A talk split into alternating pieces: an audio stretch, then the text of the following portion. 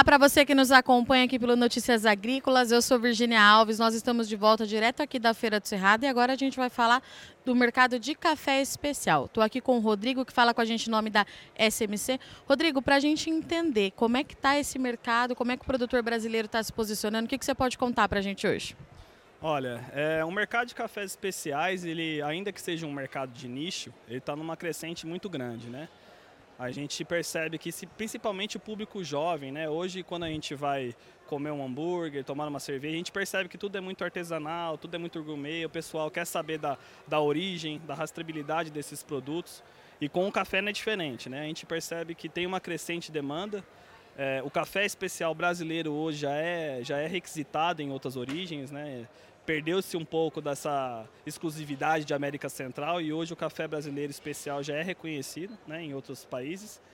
E é um mercado muito crescente, né? E a SMC vem para fazer esse papel. A gente consegue agregar valor a essa qualidade do café do cooperado e trazer mais rentabilidade para o negócio dele, né?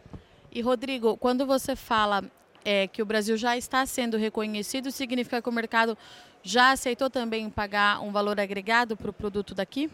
Já, já. Ele já, ele já, já é solicitado, igual eu te falei, o café brasileiro hoje já é reconhecido mundialmente como café, como um café especial, como um café de qualidade, não só volume, né? E a gente tem, é um mercado desafiador, né? A gente consegue, a gente percebe que tem a variação, a gente depende muito ainda do mercado externo, ainda que boa parte desses cafés especiais ainda fiquem no Brasil, o maior volume ainda é o mercado externo, né? E a gente percebe que às vezes com algum problema do, do, econômico no macro, né, lá fora, talvez uma inflação, uma taxa de juros mais alta, diminua um pouco esse valor.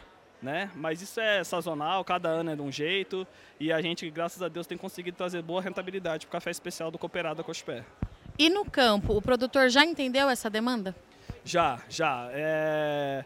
Talvez o maior benefício do café especial seja a gente mostrar para o produtor que o custo que ele tem de fazer um café de baixa qualidade e um de boa qualidade é o mesmo. A mão de obra que ele vai gastar é praticamente a mesma, a questão de insumos e de implementos que ele utiliza são os mesmos.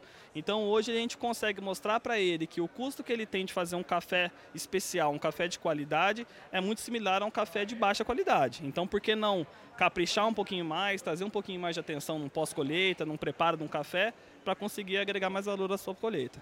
E Rodrigo, tem uma coisa interessante que a gente estava até batendo um papo aqui antes, é que você me disse que o café especial hoje não se diz mais apenas a pontuação. Tem outros fatores que classificam o café como diferenciado? Isso. Hoje o café especial ele não se vende só pela pontuação, né? Hoje a gente fala muito de café de 85, 86, 89 pontos, mas hoje o café especial ele não se vende só por isso.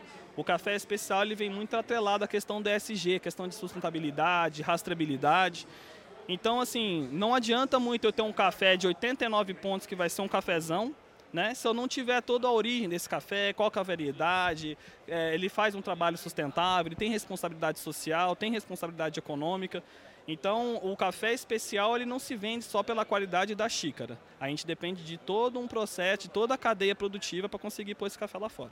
Quando a gente fala em mercado é, internacional, tem alguma origem, alguma região que a gente precisa ficar de olho, que pode ser que tenha oportunidades para o Brasil ali?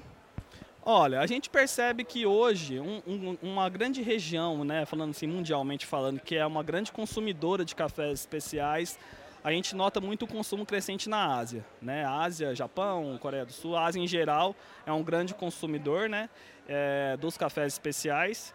E, mas não só, né? A gente vê Emirados Árabes entrando, Estados Unidos de uma maneira geral procurando já alguns cafés especiais, mas acho que a atenção hoje, a, a atenção focada que a gente consegue ter é para os mercados asiáticos. E quando a gente fala no mercado interno, porque a gente sabe que tomar café todo dia o brasileiro já toma, mas e esse café diferenciado? A gente está chegando lá, estamos caminhando, como é que tá? Hoje o consumo do café especial do, dentro do mercado interno é, igual a gente falou, ele, ele já é muito crescente. A gente vê o pessoal perder, quebrar um pouco desse paradigma que só fica o café ruim aqui. Né? Hoje não. Hoje a gente consegue visitar várias, diversas cafeterias em qualquer região que tenha um café de qualidade. O pessoal está aprendendo a consumir esse café. Né, que até popularmente falando, às vezes o pessoal chamava de chafé, não tinha, não tinha o hábito, não tinha aquela cultura de consumir um café de boa qualidade e isso está ficando por terra. Né? O pessoal hoje já busca cafés de qualidade, é, o público jovem procura por esses cafés de qualidade, então é um mercado também muito crescente, o mercado interno, o consumo de café de qualidade. E Rodrigo, falando um pouquinho de marketing, já que a SMC faz essa ponte, né, produtor é, e comprador e importador, como é que a gente está se posicionando lá no mercado lá fora, né? Porque a gente sabe que outras origens, como a Colômbia, que é um grande case de sucesso de marketing, saiu na frente justamente por conta disso e agora o Brasil vem se posicionando mais, mais fortemente, inclusive. Como é que a SMC atua nesse sentido? É, hoje a SMC ela participa de diversas feiras aí do mercado de café no cenário internacional, né? E a gente leva o café brasileiro, né, junto com a BSCA, a gente faz participações nos eventos, nas feiras, levando o café brasileiro e mostrando que no Brasil também se faz qualidade, não se faz só volume. E o mercado já entendeu? O mercado já entendeu e pede cada vez mais. Estivemos aqui então com o Rodrigo falando um pouquinho de café especial. O Brasil está avançando e a boa notícia é que no mercado interno a gente também tem conseguido avançar com o consumo desse tipo de café. Já já a gente está de volta. Música